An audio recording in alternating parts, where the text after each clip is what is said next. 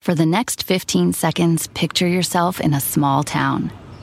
Historic buildings with galleries, restaurants, micro distilleries, forested ridgelines on the horizon, wide alpine meadows, evergreen forests threaded with trails, friendly locals eager to guide you. And if you're not quite ready to leave this fantasy, chances are you're our kind, and you should check out visitparkcity.com right away. Park City, Utah, for the mountain kind. When it comes to family vacations, there are a million different trips you can take. You can get your own trip to Texas. Or if you prefer a vacation from your family, you can always get your own leave the kids with grandma trip to Texas. So go to traveltexas.com slash get your own for the only trip to Texas that matters. Yours.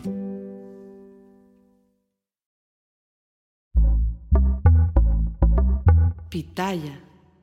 Hola, ¿qué tal? ¿Cómo les va? Sean todos ustedes bienvenidas y bienvenidos. Y ahora sí, vámonos con esta historia porque miren, les prometo que es la primera vez que vamos a contar una historia en este sentido, porque generalmente tratamos de sacar lo bueno y lo bonito de cada personaje del que hablamos aquí, pero a veces no se puede. De verdad que a veces, por más que uno haga el intento, pues eh, se complica un poquito y ahorita lo van a entender. Fíjense que este muchacho lo, lo conocimos por ahí de los años 90 con un porte bastante, bastante interesante, un cubanazo, morenazo de fuego, muy varonil él aparte de todo. Y fíjense que aparte su, su acento caribeño, le da un toque muy, muy, muy particular a este muchacho a quien eh, pues llegó a la Ciudad de México hace más de 30 años, fíjense nada más, Francisco Alejandro Gatorno Sánchez. Cuando él llega a México, pues sí, era todo un chamaco, estaba bien, bien, bien jovencito, ¿no? Y en aquellos años arrancaba suspiros, pero miren, de chamaquitas y también de señoras, ¿eh? Que decían, ay, no, ese cubano está muy guapo y no sé qué, y no sé cuándo. Era en aquel entonces un galán juvenil, hizo telenovelas, de hecho, en, en este corte. Hoy ya es todo un don, ya es todo un señorón. Está eh, en este 2024 por cumplir 60 años, fíjense nada más, ya cinco años más y estará entrando a la tercera edad, pero se sigue viendo muy bien, eso es indiscutible. Fíjense que este cubano nace en Santa Clara, en la central de Villa Clara, que es un lugar que es muy conocido en Cuba porque eh, pues hay muchos, eh, ¿qué podemos decir? Como indicios de lo que fue la revolución cubana. De hecho, fíjense que hay muchos monumentos alusivos a este tema de la revolución cubana. Por ejemplo, ahí se encuentran los restos del Che Guevara, eh, se encuentra en el eh, mausoleo justamente del Che, pero no solamente de él, muchos políticos muy importantes que participaron en este movimiento de la Revolución Cubana, están eh, sus restos descansando en este lugar. Entonces, por eso se le conoce eh, a este sitio, ¿no? A la central de, Villa Clara. Bueno, pues resulta que ahí es donde casi hace 60 años, nació Francisco Gatorno. El papá de él, fíjense que el, el padre de él era un español, el señor eh, originario de las Islas Canarias era eh, el papá, ¿no? Y fíjense que la, la, señora, la mamá de Francisco, era una mujer descendiente de haitianos. Entonces, pues ahí hubo como, como esta mezcla, ¿no? Este matrimonio de los padres de Francisco no solamente lo tuvieron a él, de hecho, tuvieron dos hijos, una muchacha, una, una jovencita, y a Francisco. Fíjense que eh, a diferencia de la gran mayoría de, de, de los cubanos, que de alguna manera, pues, y sobre todo en aquellos años, ¿no? Cuando, pues, eh, era otro tipo de Cuba, otro tipo de país, para muchos, muchos de estos que hoy son adultos, pues ya incluso se les ha, olvidado con el paso del tiempo cómo era la Cuba en donde no había tantas restricciones, en donde vivían de una manera más tranquila, de una manera más feliz y donde no había esta, este éxodo de tantos cubanos. Y en el caso de eh, Francisco, fíjense que nació justamente en esta, pues ahora sí, en esta transición. Fíjense que eh, pues le toca vivir a él como a la gran mayoría de sus paisanos, carencias en todos los sentidos, no solamente en la parte económica, que eso pues ya es un problema muy fuerte. Además, eh, les tocó vivir la falta de oportunidades, tanto en la escuela, tanto en medicina o en salud, como en, en el mismo trabajo. Fíjense que ellos batallaron muchísimo, muchísimo. Y eso no lo digo yo, eso basta con escuchar todos los testimonios de la gente que ha salido de Cuba, incluso de la misma gente que vive atrapada ahí y que no ha logrado salir y que tienen todos los deseos. Bueno, pues fíjense que quienes han, han, dejado su país, quienes han dejado Cuba, no lo han hecho por gusto, no lo han hecho por decir, a ver, pues me voy a aventurar al mar y a ver, pues a lo mejor me come un tiburón, pero quiero sentir la emoción. No lo hacen por eso, lo hacen por mera necesidad. Es como los paisanos que tristemente tienen que abandonar sus pueblitos, que tienen que abandonar sus localidades para irse a Estados Unidos, buscar el inexistente sueño americano y tratar de ganar un poquito más para poder ayudar a su familia que se queda en los pueblitos. Si ustedes les preguntan a esas personas, pocos, si no es que ninguno, les van a decir, yo me vine por gusto y me vine porque pues quería vivir la aventura. La gran mayoría les van a decir, yo no quería dejar a mi familia, yo no quería dejar a mis parientes, pero tuve que hacerlo al no tener oportunidades de, trabajo. Y fíjense que, eh, pues obviamente todo eso se traduce en pobreza. Francisco Gatorno, siendo niño, él sabía que su familia tenía carencias, sí, sí lo sabía, pero no tenía idea por qué. Porque además de todo, fíjense que eh, no tenían ni lo mínimo, ni, ni lo mínimo para vivir.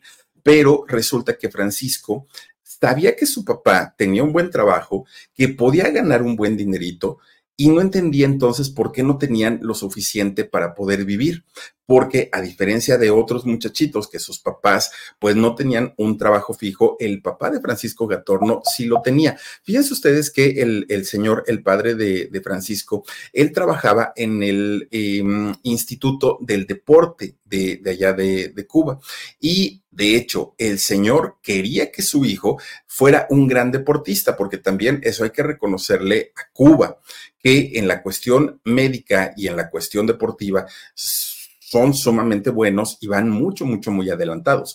De hecho, cuando hay eh, Juegos Olímpicos, los cubanos normalmente ganan muchas medallas. Cuando hay también eh, algún simposio, cuando hay algo relacionado a la medicina, ellos también van mucho, mucho, muy adelantados. Pero fíjense que lo que el papá de Francisco quería era justamente que su hijo se dedicara a todo lo que tuviera que ver con los deportes. Bueno de hecho, el papá de Francisco Gatorno tenía tan buen físico en sus años mozos, cuando él era joven, que fíjense que en una ocasión lo contrataron de una marca de chocolates, una marca de chocolates en donde él eh, pues anunciaba este producto y ahí eh, este señor, como estaba muy musculoso, estaba así súper trabado, fíjense que en ese comercial le apodaron el Popeye, así le decían al señor. Y fíjense que a Francisco, su hijo, siendo muy jovencito, le decían Poppy, le decían Poppy como el diminutivo de Popeye, ¿no? Y así se le quedó durante mucho tiempo los abuelitos paternos de Francisco Gatorno tenían eh, mucho terreno y de hecho tenían un rancho allá en la Cuba, en la Cuba, eh, allá en Cuba, perdón. Y de hecho, fíjense ustedes que los abuelitos invitaban generalmente a su nieto, a Francisco, a pasar los días y, y semanas incluso allá en el rancho.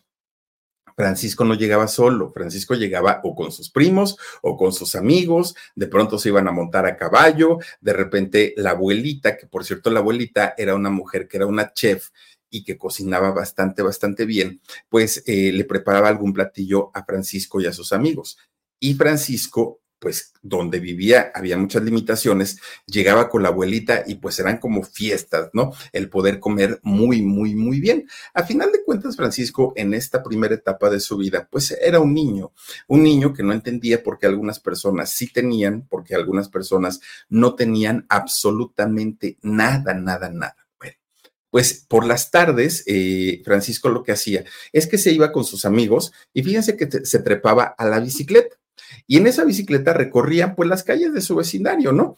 Y a la, a la par que estaban pues conociendo y explorando todo lo que era la isla, fíjense que se ponían a jugar desde béisbol, básquetbol, se iban a bañar a los ríos, se iban a bañar a las pozas, donde pues es un tipo de diversión que para ellos era bastante, bastante bonita. Bueno, de repente eh, su papá comienza a insistirle en que tenía que comenzar a hacer deporte. Era un niño y a esa edad ya tenía que empezar a formarse como un buen deportista si es que el muchacho pues quería tener alguna posibilidad en Juegos Olímpicos. Resulta entonces que comienza a practicar natación, empieza a practicar gimnasia olímpica, atletismo y eso lo que genera en Francisco fue un físico casi, casi como el de su papá. Sus músculos comienzan a notarse, empieza pues a desarrollarse y eso se le junta con la adolescencia. Entonces Francisco, muy guapo físicamente, tenía un cuerpazo envidiable y bueno, comienza a ser en ese momento el sueño de mujeres, de muchachitas y también de muchachos también eh, lo veían y decían, órale, con este morenazo, qué bonito cuerpo tiene y lo que sea de cada quien, pues sí.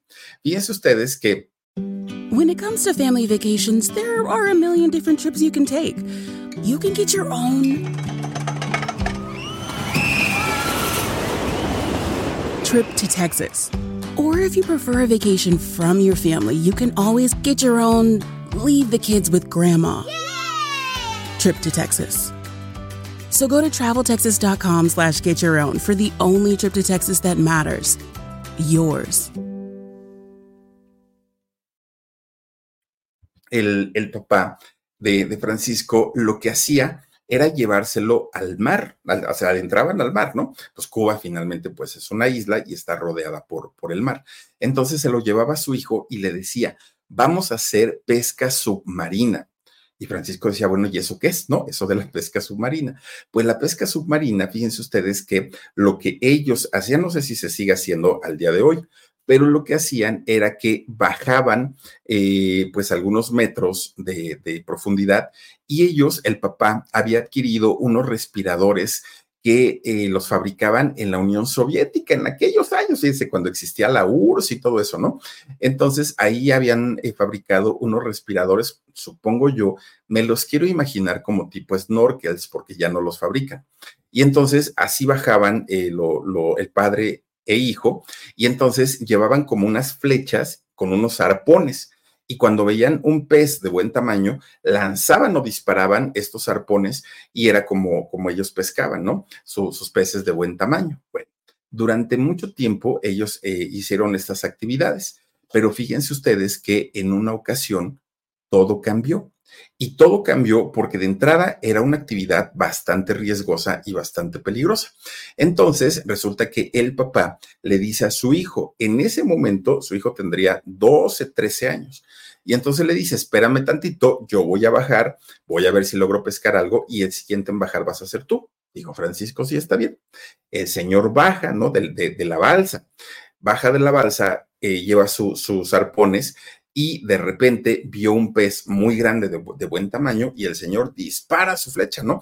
Esa flecha llevaba un cordón amarrado para que obviamente ellos pudieran después retirar el, arpón y agarrar el pescado.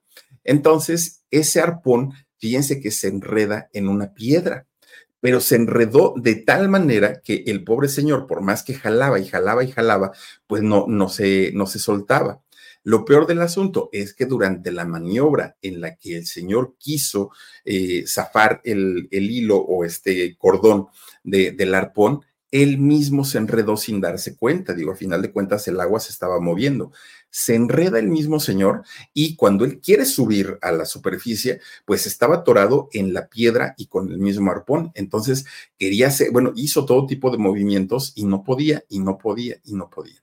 Francisco lo esperaba arriba, pero Francisco sabía que su papá tenía buena condición que el señor no era la primera vez que bajaba, que no, o sea, e-, era poco probable que tuviera pues algún, algún accidente. Pero cuando de repente sintió que ya había pasado mucho tiempo, más del que normalmente ellos bajaban a, la profundidad, pues se preocupó. Con sus 12 años se avienta, tres, ¿no? Se avienta al mar y empieza a buscar a su papá cuando lo va viendo todo atorado, pues el señor ya casi estaba desfallecido, fíjense nada más. Estaba ya en, muy malas condiciones cuando lo encuentra eh, Francisco y comienza él, porque además como ni sabía qué era lo que había pasado, pues no, no bajó con nada, o sea, él solamente bajó solito. Entonces empieza a tratar de jalar el cordón, empieza a tratar de desenredar a su papá, lo logra hacer y lo saca, ¿no? Lo saca a flote. Cuando lo saca, pues el señor casi, casi inconsciente, estaba muy, muy, muy mal. Hace las maniobras para tratar de, de reanimar a su papá y lo consigue. Fíjense que a partir de ese momento la relación entre padre e hijo fue óptima, fue muy, muy, muy buena porque Francisco se sintió que le había ayudado a su papá y el papá sabía que su hijo le había salvado la vida. Desde ahí se hicieron uno, ya, ¿no? Todo lo que hacía uno lo hacía el otro y ellos estaban felices de la vida. Después de ahí, fíjense que a Francisco ya no le gustaba tanto entrar al agua porque le traía esos recuerdos, ¿no? De lo que había ocurrido. Entonces lo que hacía es que con sus amigos los que siempre se juntó, agarraban sus bicicletas y ahora ya no se iban a recorrer todo el, lugar. Ahora lo que hacían es irse a la playa, se paraban frente al mar y comenzaban a preguntarse uno al otro, oye, ¿qué habrá después del mar? Cuando toda esta agua termina, ¿qué habrá más allá? Y entonces entre ellos mismos, estaban muy chiquitos, se contestaban, Fíjate que don Jacinto dicen que se aventó y dicen que se fue en una balsa y que llegó a un lugar muy bonito y que ahora vive como millonario y que le va muy bien. Y empezaban a contarse entre los muchachos ese tipo de historias, en donde pues obviamente ellos querían vivir esa misma experiencia de los demás que sí habían tenido la oportunidad de salir de la isla, porque nadie de ellos lo había hecho en, pues hasta aquel momento, ¿no? Porque todos eran muy, muy, muy jovencitos en, en esa época. Bueno, pues fíjense que Francisco desde ahí tuvo el sueño de tener una vida mejor, de no conformarse solamente con lo que eh, su país podía darle. Y entonces él sabía que si quería vivir de una manera distinta, no era Cuba el lugar en donde él se iba a quedar. Pero de todas maneras, él, fíjense que entra a, la escuela y cuando entra a la escuela, lejos de buscar oportunidad en, un, en una escuela relacionada al deporte, que era lo que su papá le había eh, impuesto, pues no, él entró al Instituto Superior de Arte. En este Instituto Superior de Arte, Francisco Gatorno comienza a convivir músicos, actores, locutores, eh, todo lo que te, pintores, todo lo que tenía que ver con el arte, Francisco Gatorno comienza a convivir con ellos. Y obviamente este, esta pasión o este cariño por el arte comienza también a pegársele a él, ¿no? ¿Por qué? Porque eh, Francisco ya traía la inquietud y ya traía la cosquillita de querer ser actor, pero no se atrevía ni a hacerlo ni a decírselo a su familia. Bueno, algo que, algo que a él le gustó, eh, sobre todo de este colegio, es que llegaban a hacer algún tipo de intercambios culturales. Generalmente estos cambios culturales que hacían los hacían con Rusia, obviamente pues por el tipo de política, ¿no? Que se maneja entre estos países. Pero fíjense ustedes que Francisco, cuando estaba estudiando en, este colegio de arte, fue cuando dijo, ya no quiero saber nada del deporte, ya no quiero saber nada de otra cosa, estoy totalmente enamorado del mundo artístico, dijo Francisco. Bueno, pues fíjense que cuando su papá se entera de lo que el chamaco había hecho, que estaba estudiando arte y que no iba a hacer nada relacionado al deporte, Claro que el señor puso el grito en el cielo, se enojó muchísimo, le gritoneó, bueno, se puso la cosa muy intensa. Pero a final de cuentas, fíjense que un día uno de los profesores de, de, Francisco Gatorno, de este colegio de arte, fue a visitar al papá de Francisco. Y entonces le dijo, señor, si usted está consciente que su hijo podría ser un gran deportista y que él ama el deporte, oblíguelo porque pues finalmente esa es su vida. Pero si él no quiere y tampoco tiene esa facilidad como para convertirse en un medallista, que es lo que usted quiere, pues ¿para qué lo obliga, señor? Deje que el muchacho haga lo que quiera, porque para esto se requiere vocación, sea para ser deportista o para ser artista, el muchacho necesita vocación. Y sí la tiene, pero la tiene para ser artista. Y se lo digo yo porque soy su profesor. Fíjense que a partir de ahí el padre de Francisco dijo, no estoy de acuerdo, pero si es lo que mi hijo quiere, yo te apoyo. Yo te apoyo en todo lo que necesites, le dijo el Señor. El problema, pues, era la pobreza, ¿no? Porque a final de cuentas, pues, aunque el señor trabajaba mucho, trabajaba bastante para que a su familia no le faltara nada, pues la realidad es que quizá había dinero, pero no había que comprar. Ese era el, el, gran problema. Bueno, pues fíjense ustedes que Francisco, una vez ya teniendo el apoyo de su papá, él comienza una preparación al 100% para convertirse en, en actor. Fíjense que mientras él estaba eh, estudiando en este colegio de, arte, pues es como, le van dando poco a poquito ciertas oportunidades, ciertas oportunidades para eh, comenzar a pues hacer obras de teatro, obviamente estudiantiles en aquel momento, pero no había ni la indumentaria, no tenían absolutamente nada. Era una escuela que carecía absolutamente de todo. ¿Saben qué hacían? Fíjense que entre los mismos alumnos de, esta escuela de arte se prestaban los vestuarios, se prestaban la ropa. Es decir, a ver, ¿a ti qué te toca hoy? No, pues hoy me toca drama, dramatizaciones. Ok, vamos a, utilizar este grupo las camisas para este tipo de cosas y los del otro grupo van a usar los pantalones y los de tal se prestaban los zapatos, los pantalones, las camisas, porque no había, era todo era de acuerdo al día de la semana. El lunes el grupo uno usa las camisas, el martes el grupo dos ocupa tal, ¿no? Y así se iban. Fíjense que tanto calor que hace en, en Cuba y los ensayos tan fuertes, tan, tan, tan extenuantes, que, hacían todos los, los, muchachos que participaban en este colegio, terminaban muy sudados, todos ellos, sumamente sudados. Y esto provocaba, pues, obviamente, el, el que em, comenzaran a oler a sudor, ¿no? Y no a sucio, pero sí a sudor. Pero no había dinero ni siquiera para un desodorante. ¿Y saben qué hacían los muchachos? Porque aparte de todo, pues, muchachos muy limpios. Resulta que agarraban un poco de leche de magnesia, le echaban unas hierbas ahí que, medio le aplastaban y se las comenzaban a poner en sus axilas para que cubriera un poquito el, el olor y pues obviamente pues, se sintieran cómodos para seguir trabajando, para seguir ellos ensayando sus obras. Fue una etapa de muchas carencias y no solamente para Francisco, para muchos estudiantes, para mucha gente que quería salir adelante, que quería hacer algo importante, pero que no tenía las condiciones para poder lograrlo. Y cuando ellos, que tenían todas las ganas, pues buscaban la forma para poder conseguirlo, para poder lograrlo. Pues fíjense ustedes que de entrada, pues ellos lograron, sí, un poco cambiar todo esto malo y negativo que tenían por cosas positivas. Pero fíjense ustedes que estando ya en, la escuela y ya teniendo pues cierta, cierta preparación, Francisco con solo 20 años debuta en el cine en una película. Era el año por ahí de 1984 cuando ocurre esto y Francisco Gatorno gracias a que era un muchacho disciplinado, a que era un muchacho que le estaba echando todas las ganas del mundo, lo contratan para esta película. Fíjense que esta película se llamó Una novia para David. No matter what you're a fan of, Texas has the trip for you. There's the trip to Texas and the trip. Or maybe you're the kind of fan who'd prefer a trip to Texas or a trip. Either way, go to traveltexas.com slash get for the only trip to Texas that matters. Yours.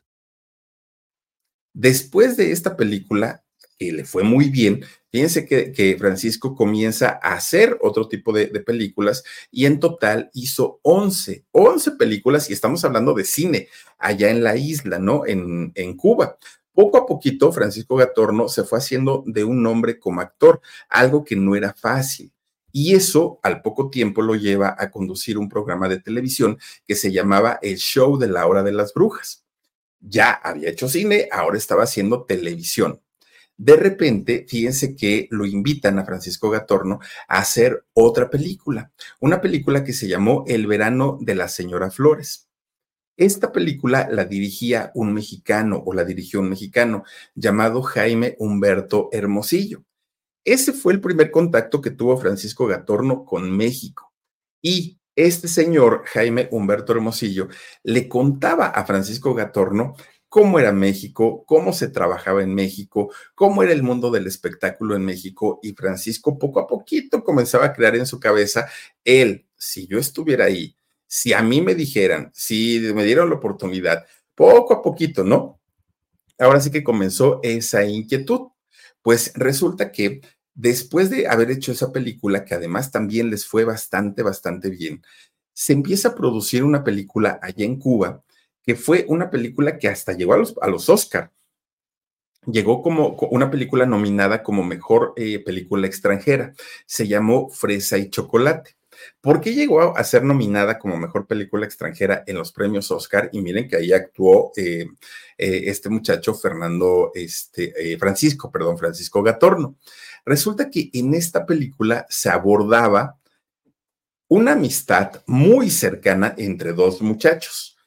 Una amistad que cruzó la línea y se convierte posteriormente en una relación homosexual. Y entonces, para la época, para aquellos tiempos, fue un escandalazo tremenda, tremenda, tremenda. Y el asunto es que la película se convierte en tremendo éxito. La película fue a participar a diferentes festivales y ganó y ganó y ganó y ganó. Y de repente esta película de Fresa y Chocolate es vista por la premios Oscar y la nominan como mejor película extranjera. Ustedes imagínense lo que para un actor representa eso. Francisco Gatorno no era de los protagonistas, pero sí era un actor muy importante dentro de la trama, era un actor secundario. Y obviamente esto a Francisco y a los, a los protagonistas los puso en un lugar muy, muy, muy importante en, eh, pues obviamente a, a nivel internacional, porque ya estamos hablando de los premios Oscar. Bueno, pues Francisco seguía con la inquietud de salir de Cuba. Tengo que salir y tengo que aprovechar el momento que ahorita estoy viviendo por la promoción de la película, dijo él, ¿no? Pero fíjense ustedes que pues había miedo, no había dinero, no quería dejar a su familia, es decir, había muchas cosas que lo orillaban a irse y otras cosas que lo detenían, que lo frenaban. Y Francisco estaba entre me voy y me quedo. De repente un día, fíjense que Francisco viaja a México y cuando él viaja a México, llega justamente cuando en México se estaba haciendo la promoción de esta película Fresa y Chocolate, que al ser considerado eh, una, una película de arte, tampoco es que se haya exhibido en todos los cines, pero donde se exhibió fue muy, muy, muy exitoso. Francisco cuando llega a México no llega como un desconocido, porque a final de cuentas él ya traía un currículum de varias películas hechas en Cuba y una película muy exitosa y muy importante que había eh, sido eh, proyectada en, o más bien nominada para los premios Oscar. Entonces, cuando, cuando llega a México, él piensa que lo van a recibir con los brazos abiertos, que le van a decir, ay, el nominado, ¿no? El que su película está nominada al premio Oscar, pues pásale para acá y protagonista de telenovelas. Y no fue así. Fíjense que Francisco llega sin conocer a nadie en México. Y entonces lo primero que eh, intenta hacer fue modelaje. Comienza a hacer eh, modelaje, pero él sabía perfectamente que tenía un cuerpo envidiable que además ese tono dorado de su piel le daba una sensualidad y un erotismo. Pero además el muchacho ya había estudiado arte, entonces sabía perfectamente cómo sacarle provecho pues a su físico. Y fíjense ustedes que comienza a hacer ese tipo de modelaje generalmente mostrando pues su, su bien torneada figura, ¿no? Incluso hay una revista, no me acuerdo si es TV Notas, TV Novelas, que lo sacó con unas micro mini, mini, mini tanguitas que, bueno, ya rayaba en mejor no ponerse nada, ¿no? Pero así es como Francisco comienza su carrera en México. Seis meses, seis meses, él estuvo tocando puertas en eh, Televisa, en casas productoras de cine, en todos lados, durante seis meses. Y fíjense que la oportunidad que él buscaba, para despuntar como actor no llegaba. Iba a un casting, iba a otro, iba a otro y siempre era, ay, miren nada más, les digo que había hecho una, Yomar, ¿de dónde sacas eso? Bueno, pues resulta que eh, Francisco Gatorno comienza a desesperarse porque además no había dinero, porque además seguía sin tener contactos, porque las cosas no estaban bien. Llegaba a dormir en casa de conocidos que había, pues ahora sí que conocido, valga la redundancia, en algún casting, en donde se preguntaban, ¿y tú de dónde vienes? ¿De dónde eres? Este, ¿Qué quieres hacer? Y ya poco a poquito Francisco decía, pues no tengo dónde dormir, vente, no te preocupes, te quedas un día, dos días en mi casa, de ahí a ver qué hacemos. Y en fin, ese tipo de cosas eh, comenzó a hacer, pero llegó el momento en el que pues ya era muy, ¿cómo decirlo? Ya, ya era como, como muy sabido que el muchacho no tenía dónde dormir y poco a poquito pues los lugares se le fueron acabando hasta que llegó el momento en el que tuvo que dormir en la calle. Ya no había nada no conocía a nadie en la ciudad, eh, incluso se perdía cuando, cuando quería ir a algún sitio, pues obviamente la Ciudad de México es muy grande y tomaba un camión y lo llevaba a otro lado, no tenía dinero, era tremendo. Además, la gente que eh, le llegaba a hacer los casting siempre le decía, muchacho, con ese acento cubano no vas a llegar a, ningún lado, tienes que neutralizarlo. En México tenemos el acento neutro, tienes que utilizarlo de esa manera, pero pues simplemente Francisco pues no podía, ¿no? Porque era algo que tenía muy, muy, muy arriesga, eh, arraigado. Y mucha gente que él conoció en aquellos años le decían, mira, inténtalo de esta manera, apréndele de esta manera. Querían que Francisco pues lograra por lo menos amarrar un trabajito, pero ya, ya se había quedado él sin dinero, sin nada, y no se veía el momento en el que tuviera trabajo o en el que alguien le dijera, oye, pues viene una oportunidad más adelante. Miren, el tiempo pasaba, el tiempo lo consumía y nada, nada de trabajo. Un buen día Francisco dijo, me voy, no tengo nada que hacer en un lugar en donde no es mi país y aparte donde no tengo oportunidades. Me regreso a mi tierra, me regreso a Cuba. Triste, sin dinero y con puros fracasos a cuestas, ¿no? Dijo él, me voy. Lo que él no sabía en aquel momento es que, fíjense que una mujer había visto esta película de fresa y chocolate, en donde pues había sido la película que participó para los premios Oscar. Entonces, esta mujer esta, era, eh, bueno, es actriz, es cantante, es productora y es escritora, es guionista. Entonces, esta mujer estaba escribiendo una, una telenovela y de hecho ya estaban por comenzar a producirla, esta telenovela. Fíjense que eh, pues estaban en el proceso de buscar al reparto que iban a participar en esta novela. Esta mujer que yo creo que medio mundo la conocemos por lo menos, era nada más ni nada menos que Florinda Mesa. La, señora Florinda o doña Florinda, ¿no? Ahora sí que la vieja chancluda, como le decía el chavo del ocho. Resulta que doña Florinda, que además, sí, de ser actriz, también es escritora, también es guionista, también es productora, fíjense que había, eh, estaba por producir la dueña, sí, esta eh, telenovela, pero no, no, no la dueña, que después no sé, creo que la hizo Lucerito, ¿no? No me acuerdo quién la hizo, pero no, fue la primera, la de 1995. Y entonces, doña Florinda ya tenía a su primer, a su protagonista mujer. Ella sabía que la, la chica que iba a hacer esta telenovela iba a ser la gaviota. Fíjense, nada más, ¿no? Doña Angélica Rivera, quien fue primera dama en, en nuestro país pero resulta que le faltaba al galanazo y quería a un galán pues que cubriera las expectativas que doña Florinda tenía. Entonces, ella recuerda, doña Florinda, haber visto en esta película de fresa y chocolate a un muchacho joven, guapo, morenazo y buen actor, porque ella así lo describió. Entonces le manda llamar, ¿no? A, a Francisco Gatorno y le dijo, pues que ya no se fuera. Le dije, ah, porque pues, le preguntó si ya tenía trabajo, él le dijo que no, y le dijo, de hecho, ya me voy a regresar a Cuba. Y le dijo, no, hombre, ¿cómo que te vas a ir? Antes de irte, pasa por mi oficina que te tengo un contratazo. Oye. When it comes to family vacations, there are a million different trips you can take. You can get your own trip to Texas. Or if you prefer a vacation from your family, you can always get your own leave the kids with grandma. Yeah! Trip to Texas. So go to traveltexas.com slash get your own for the only trip to Texas that matters. Yours. No le dio el protagónico, el protagónico, pero además, gracias a doña Florinda, doña Florinda Mesa, Francisco Gatorno pudo, pudo firmar, más bien dicho, un contratazo por 10 años con Televisa. Fíjense nada más, se dice poco, pero 10 años era 10 años de ganar muy bien, porque aparte fue con exclusividad. Para aquel momento, Francisco, que ya tenía trabajo, que ya no le preocupaba dónde dormir, que ya le iba más o menos bien, oigan, pues se hizo de una novia. Esta novia eh, de nombre Flor Núñez.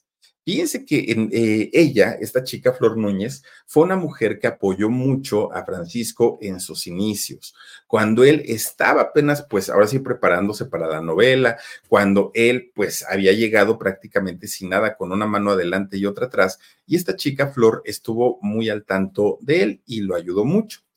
Lo malo fue que al poco tiempo, cuando Francisco firma este contrato de los 10 años, cuando comienza a irle económicamente bastante, bastante bien, pues Francisco cambia, cambia totalmente y termina su relación con esta chica Flor.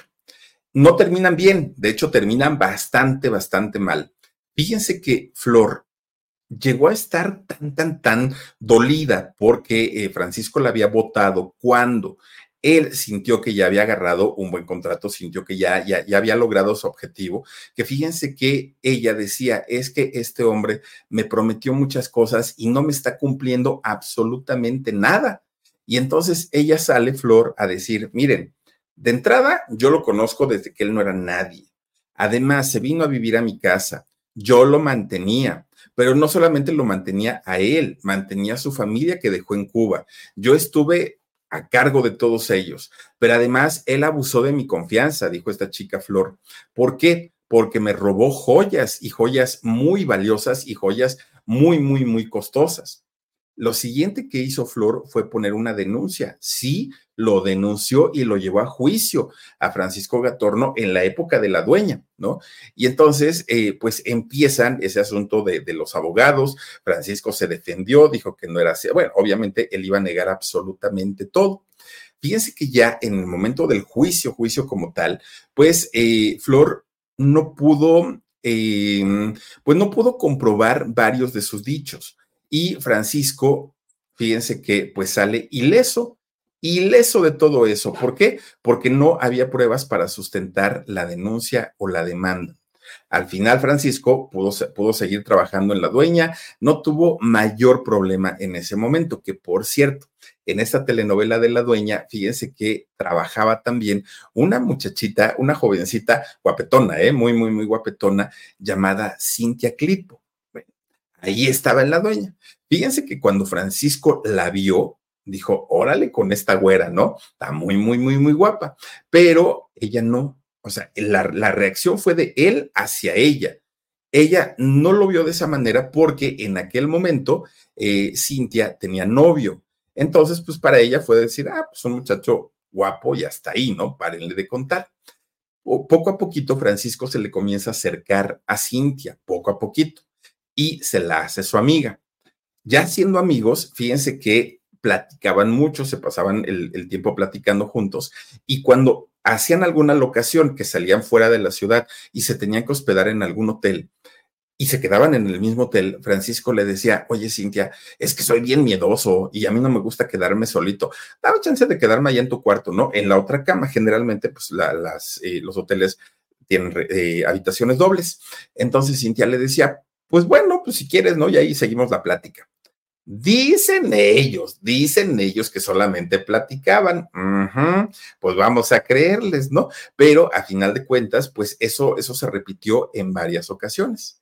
Fíjense que durante varios meses Francisco Gatorno estuvo pretendiendo a Cintia Clitbo. Varios meses, varios, hasta que finalmente ella termina su relación y comienza una nueva con Francisco Gatorno. Se hacen pareja.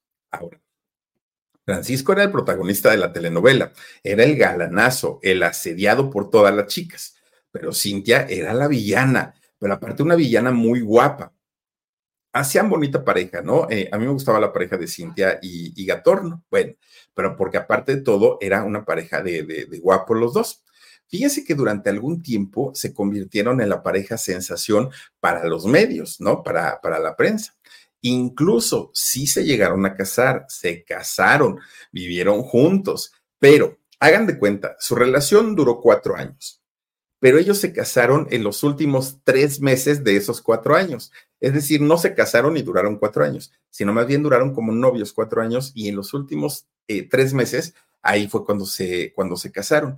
¿Qué fue lo que ocurrió y por qué solo duraron casados tres meses? Miren, esta es una historia que de verdad parece una historia para el alarido, parece una historia de terror y les voy a decir por qué. De entrada, la relación no comenzó bien. ¿no? De, de entrada. Y dicen por ahí que lo que mal comienza, pues mal termina. Cintia, hasta el día de hoy, así en este 2024, dice que Francisco fue el gran amor de su vida, ¿no? Ella sigue diciendo, se enamoró mucho, Cintia, porque además Francisco le rogó durante meses para que lo aceptara como novio, durante meses. Cintia siempre lo, ha defendido por sobre todas las cosas, ¿no? Diciendo que él era el amor, el amor de su vida. El problema fue que, según ella lo, lo ha dicho, pues Francisco abusó de su confianza. Fíjense que la engañó y la engañó, bueno, con cantidad y cantidad y cantidad de mujeres, con quien él podía, se relacionaba. En esa época, muchos de los amigos de Cintia, incluso su misma familia, le decían que, pues, la estaban usando, que a Cintia la estaban usando para conseguir la nacionalidad mexicana. Además que este muchacho pues quería afianzar bien su carrera como actor y que por eso estaba con ella, pero que se notaba a leguas que Francisco pues no la quería, porque una persona que, te quiere no te engaña, no te hace llorar, no te hace sufrir y parecía que aquí era todo lo contrario. Pero ¿qué creen? Híjole, es, es que a hombres y mujeres nos pasa, ¿eh? esto no es propio de mujeres Resulta que en ocasiones entre peor nos tratan, entre más mal nos tratan, ah, pues hagan de cuenta que ahí nos aferramos. Y de aquí soy y de aquí soy. Fíjense que Cintia sabía todo esto y se hacía de la vista gorda. Pero va a cambiar, pero él no es así, pero es que este, no, nada más en lo que ahorita termina la novela, y siempre le dio como, siempre le dio como helado, ¿no? Así como de, no, pero es que él, él, él es de otra manera. Bueno, pues resulta que ella sabía perfectamente todas las andanzas de, de, Gatorno. Pero llega un día trágico en la vida de Cynthia Clitbo y de Francisco Gatorno. Fue un 4 de mayo de 1997. Fíjense que Cynthia sale por trabajo, sale de la Ciudad de México. Entonces, en la casa se queda Francisco pero Francisco que tenía, bueno, y yo pues pienso que seguirá teniendo, ¿no? La fama de ser un mujeriego empedernido. Resulta que dijo, ay, no, yo no me voy a quedar tanto tiempo solo, de aquí a que regresa Cintia, no, hombre, mejor me voy a, a pasar unos días muy a gusto. ¿Y qué fue lo que hizo? Pues que dijo, sí, me voy a Cancún. Fíjense ustedes que eh, Francisco hace este, este viaje y pues digamos que, que, durante pues algún tiempo estuvo muy bien. Fíjense ustedes que iba con una, eh, con una chica, porque obviamente no iba a ir solo. Él eh, estaba saliendo en aquel entonces con una, una paisana, con una cubana llamada Marilyn de la Caridad Rosado. Esta chica, que además, fíjense que ella salía en un programa de, Televisa que era Picardía Mexicana, Pícaros Mexicanos, creo que era Picardía Mexicana este programa.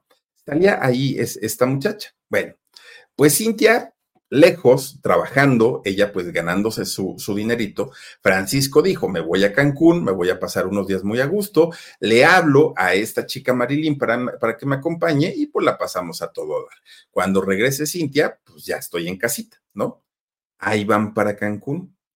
Fíjense ustedes que pues pues miren, hay combinaciones que no son para nada, para nada buenas. Y tratándose de manejar tantas horas en carretera, pues peor tantito. Resulta que Francisco, pues mientras iba conduciendo, miren, iba entrándole a las caguamas o a lo que haya tomado, ¿no? Alcohol, a final de cuentas. Iba pisteando como, como comúnmente se dice. Pero además... When you visit a state as big and diverse as Texas, there are a million different trips you can take. Let's say you've got an appetite for whitewater kayaking. You can get your own. So, this is why they call it Devil's River. Trip to Texas. Or maybe you have an actual appetite. I'll take a pound of brisket, six ribs, uh, three links of sausage, and a, a, piece of pecan pie. Trip to Texas. Go to traveltexas.com slash get your own for the only trip to Texas that matters. Yours. Le empieza a meter velocidad a su coche, a su automóvil, a exceso de velocidad. Pero además, pues confiado en que yo todas las puedo y quiero quedar bien con la chica que llevo al lado, pues resulta que no hizo bien una maniobra al conducir y tiene un accidente automovilístico. Fíjense que esta chica, Marilyn, pierde la vida. Ella muere en este accidente. Francisco queda muy malherido, muy, muy, muy, muy malherido. Incluso durante mucho tiempo, Francisco Gatorno tuvo que estar en silla de ruedas y no fue poco tiempo. Durante, durante varios, varios meses quedó así. Incluso, fíjense ustedes que eh, los médicos le dijeron que él tenía un aneurisma cerebral y que este aneurisma ponía en peligro su vida.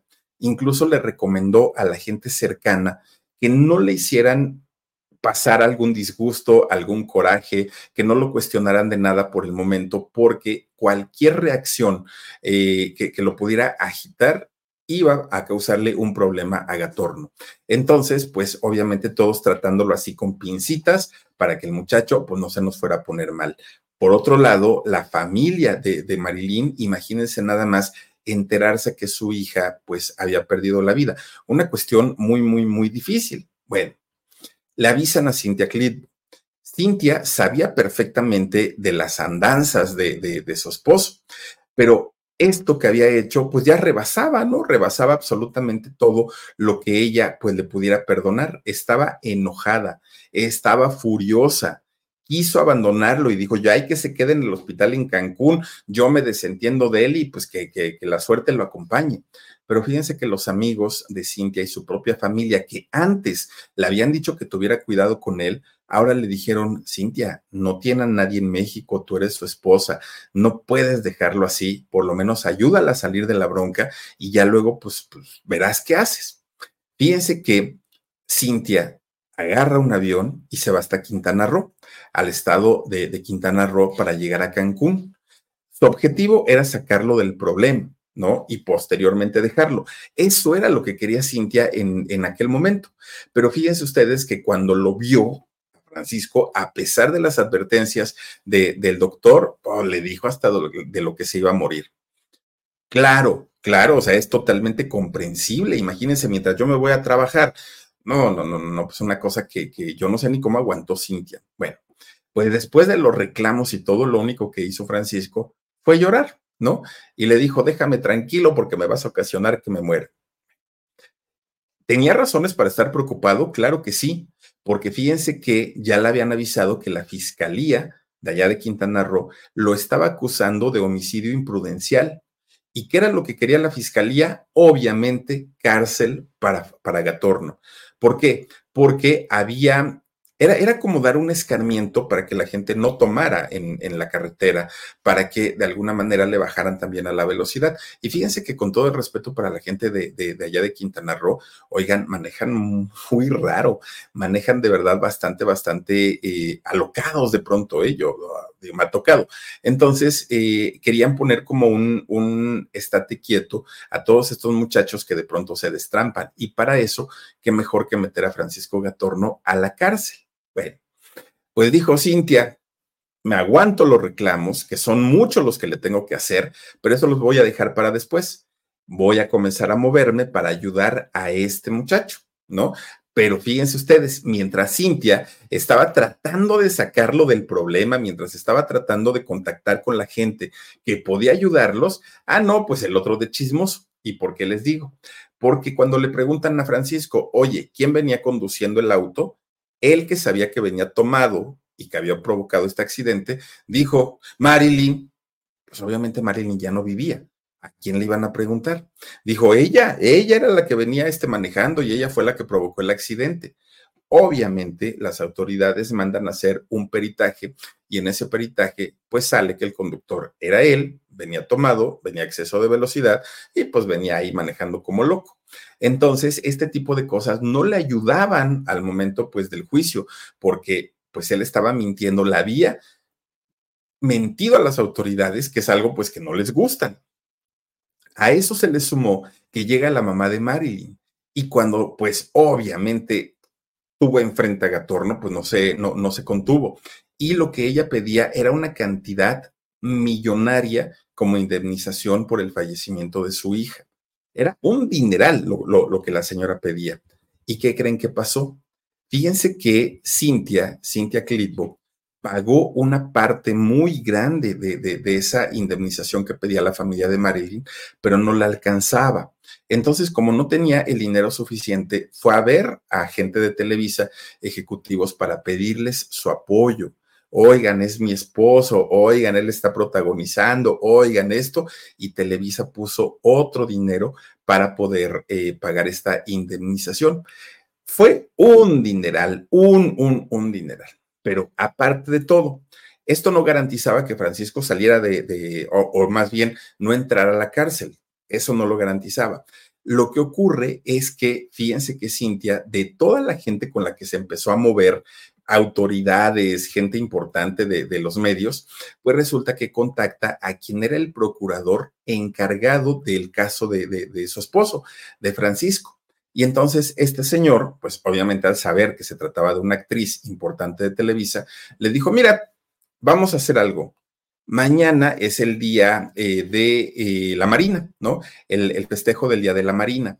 Vamos a estar ocupados de tales autoridades, este se va a hacer una fiesta, tal, tal, tal.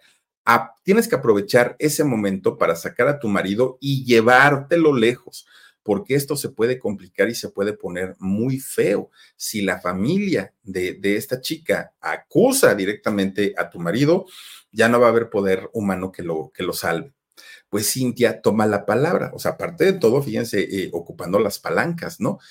Le toma la palabra, compra los boletos para, para viajar del aeropuerto de Cancún hacia la Ciudad de México, pero en el aeropuerto ya estaba esperando toda la prensa que sabían lo que había ocurrido.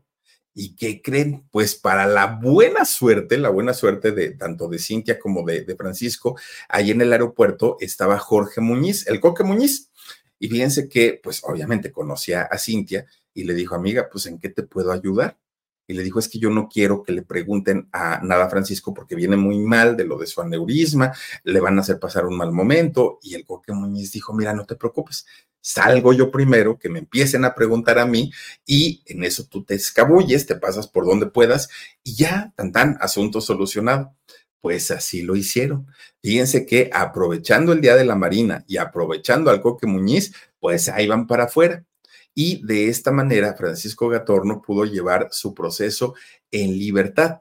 Bueno, tan en libertad estaba que mientras las autoridades decidían si era culpable o no era culpable, él siguió trabajando, ¿eh? Y siguió haciendo telenovelas y siguió haciendo cine. Él siguió las ollas como si nada, como si nada pasara. Fíjense ustedes que eh, lo único que sí es que con Cintia las cosas ya no estaban bien, porque obviamente ella tenía ese resentimiento. Y lo peor del asunto es que una vez que él se vio exhibido, una vez que él dijo, bueno, pues si ya lo supo Cintia, ¿no? Ya lo supo medio México, pues ¿qué más da?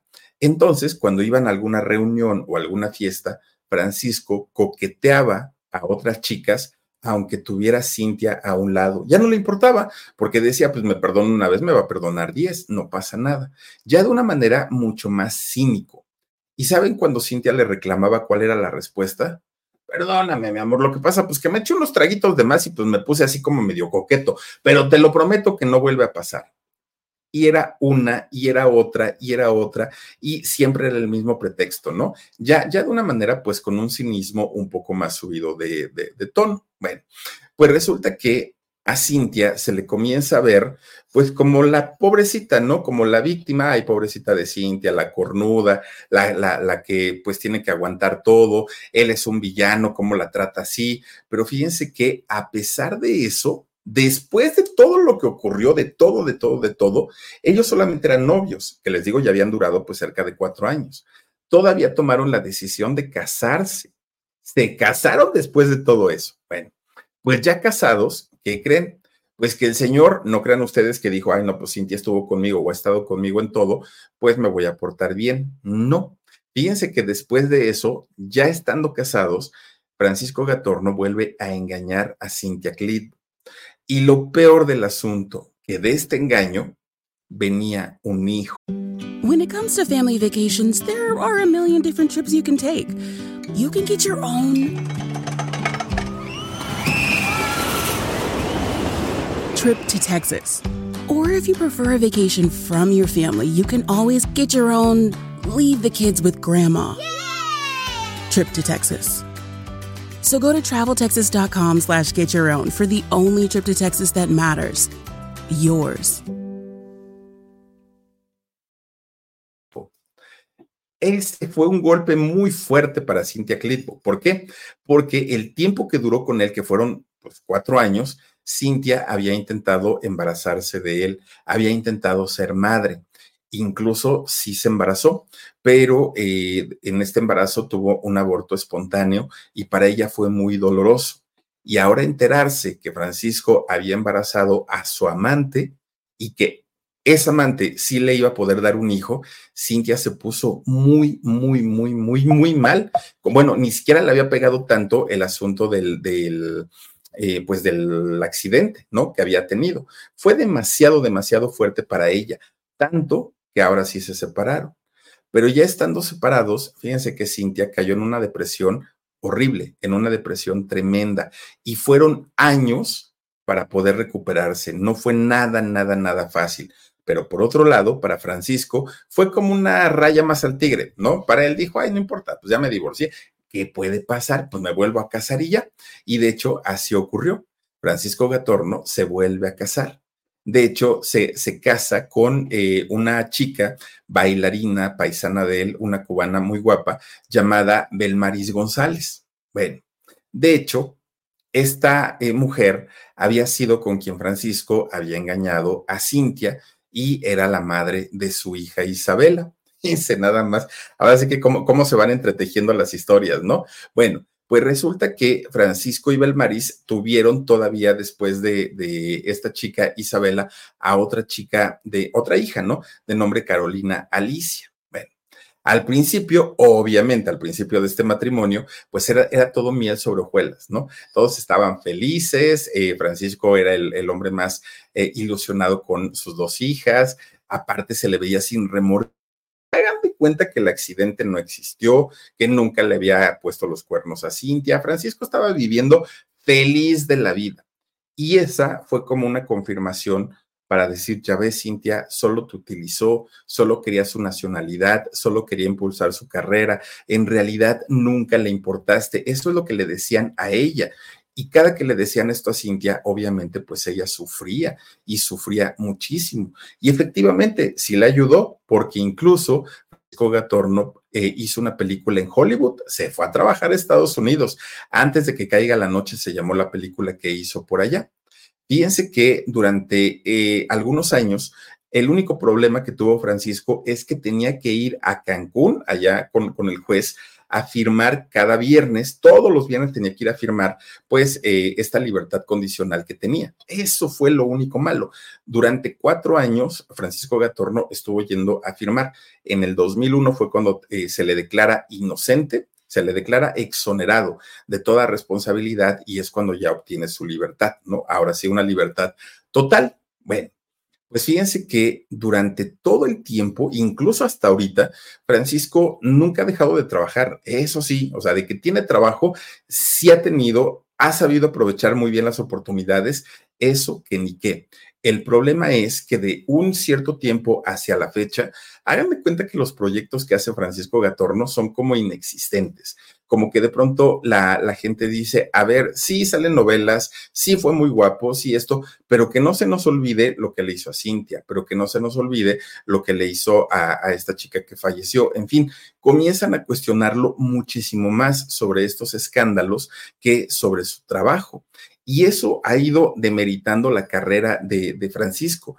Fíjense que se, se, han sumado varios factores. ¿Por qué? Porque de entrada se le preguntan ahora sobre Cintia, eh, Clitbo, sobre sus infidelidades, sobre los vicios que se sigue tomando, sobre esta chica Marilyn. Se le empiezan a preguntar tantas cosas que ya no tienen que ver con su carrera, que Francisco ha tenido cada pleitazo con la prensa. Pero miren, pues la prensa solo pregunta lo que él ha hecho, lo que él ha provocado. La prensa no pregunta cosas que, que, son ajenas a él.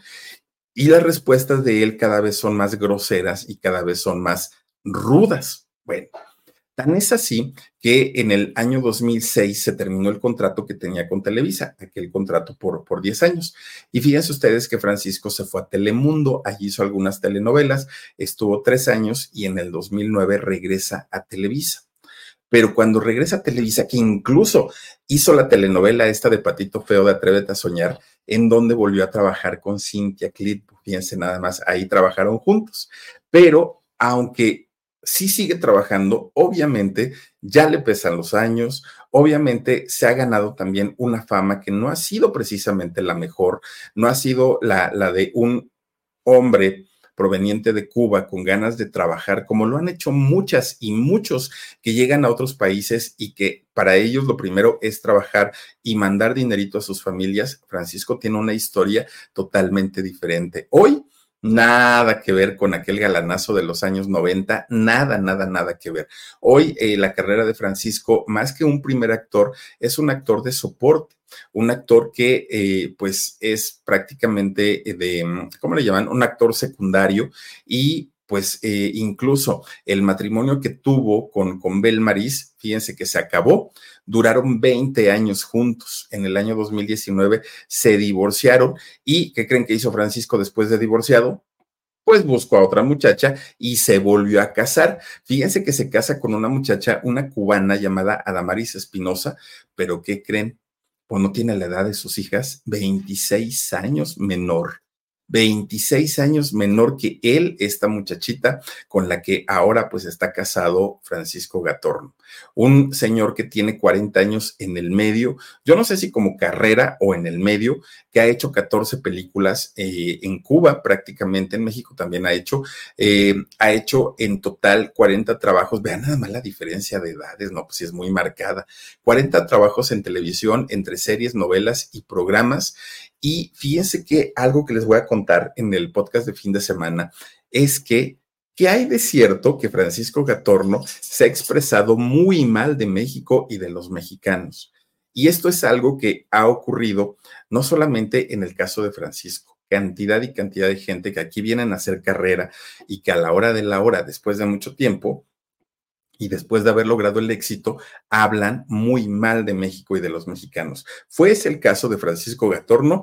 Ya se los voy a platicar el próximo sábado en nuestro podcast de fin de semana. Por lo pronto, hasta aquí la historia de este señor que, bueno, yo no sé si logró lo, que logró gracias a su talento, gracias a su perseverancia o porque supo cómo llegar, por dónde llegar y a quién llegarle. Eso sí, pues ahora sí que yo he visto algunos de los trabajos de, Francisco, no considero que sea el mejor actor, pero tampoco lo considero tan malo.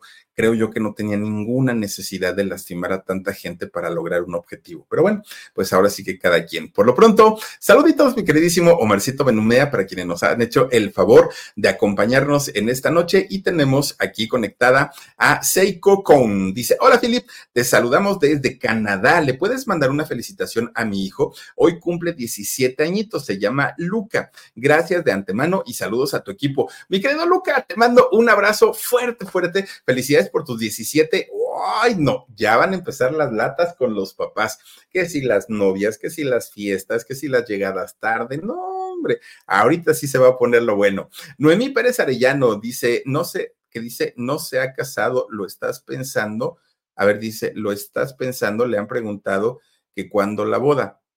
No, fíjate que sí, sí, sí se casó y se casó de, de, una manera simbólica creo que fue en Egipto la boda y ahora la quieren formalizar en México. Quieren hacerlo en México, pero eh, de hecho ella fue la que le pidió matrimonio, ni siquiera fue, ni siquiera fue él con esta muchachita, pero eh, están casados de manera simbólica. Ojalá en algún momento se casen ya por, por las leyes. Pero sí, eh, Alejandra Cruz Martínez Hernández dice: Buenas noches, sí alcancé a verte, aunque sea lo último, pero veré la repetición. Ah, muchas gracias, Alejandrita Cruz. María del Rocío Velázquez dice que Francisco Gatorno tan, que Francisco Gatorno tan mal agradecido pues por lo menos con Cintia mucho y con la otra muchachita que les digo que se fue, se fueron a pleito por un robo de joyas. No lo pudo demostrar ella, pero pues mira, ya para llevarte a un juicio es porque pues algo hay detrás. Susana Rodríguez dice, hola Filip, me gusta mucho tu canal, buenas noches, saluditos desde Virginia, feliz noche, gracias Susanita, te mando un beso fuerte. Gloria Martínez, Filip, te felicito a ti y a tu equipo, me encanta verlos. Omar, saludos para Nochistlán, Oaxaca. Gloria Martínez, estamos muy cerquita, muy, muy, muy cerquita. Eh, yo estoy a la entrada de, la ciudad de Oaxaca y tú estás pues en la segunda caseta, ¿no? En la segunda caseta. Te mando un beso. Margarita Polanco dice, Philip, te ves muy bien el día de hoy, te mando un mega beso. Margarita, yo te mando también uno para ti. María de la Luz Soto dice, bonita noche, Philip, mi amor, mándame un cierro mis ojos con todo cariño, dice, bendiciones. Marisela Mex dice, empecé a ver el alarido y me encantó. Pasa el caso de la eh, Miganjos en Querétaro. Ay, mira, Omar, vamos a contar ese ahora para, para el alarido de, eh, ah, pues de mañana, igual y puede ser, ¿eh? igual y puede ser. Gloria Martínez dice, siempre veo la repetición, me encanta tu trabajo, excelente trabajo. Felicidades a todo tu equipo, gracias, Gloria, yo te mando un beso. Rocío Calderón dice, ya me suscribí, te mando un beso. Ay, Rocío, te, aviso que tenemos otro canal, digo, aprovechando, ¿no? Tenemos otro canal que se llama El Alarido y otro canal que se llama Con Sabor a México. Por favor, suscríbete a todos, a todos, a todos. Mónica Cruz dice, Philip, ay, no, miren, esta camisa me la voy a volver a poner mañana. Créanme que sí, aunque huela chivo, no importa. Dice también Carmen Tapia, hola, Philip, mi amor, amo tu voz. Gracias, Carmen, yo te mando un beso. Y a todas y a todos ustedes, chicas, chicos, que me han acompañado hoy, de verdad, muchísimas, muchísimas gracias. Les quiero desear que pasen una muy bonita noche, que descansen y el día de mañana no olviden que tenemos en shock a las 2 de la tarde y a las eh, 6 de la tarde tenemos con Sabor México. A las 9.30 aquí en este canal de YouTube que se llama El Philip. Oigan, les voy a contar una historia. No, no, no, no, no. Buen, bueno, bueno, ya saben, ¿no? Ya saben que de esas historias que se queda uno pensando y se queda uno con la boca abierta de tantas cosas que le pueden pasar a una persona. A las 9.30 de la noche, aquí en el canal del Philip, hora de la Ciudad de México, y a las 11 de la noche, nuestro alarido, historias de medianoche. Cuídense mucho, pásenla bonito, excelente inicio de semana para todas. Soy Felipe Cruz el Philip. Nos vemos. Adiós. No matter what you're a fan of, Texas has the trip for you. There's the trip to Texas and the trip. Or maybe you're the kind of fan who'd prefer a trip to Texas or a trip. Either way, go to traveltexas.com slash get your own for the only trip to Texas that matters. Yours. Let go with ego. Existen dos tipos de personas en el mundo: los que prefieren un desayuno dulce con frutas, dulce de leche y un jugo de naranja, y los que prefieren un desayuno salado con chorizo, huevos rancheros y un café. Pero sin importar qué tipo de persona eres, hay algo que a todos les va a gustar. Los crujientes y esponjosos Ego Waffles. Ya sea que te guste un desayuno salado, con huevos o salsa picante encima de tus waffles, o seas más dulcero y los prefieras con mantequilla y miel. Encuéntranos en el pasillo de desayunos congelados. Lego with Ego.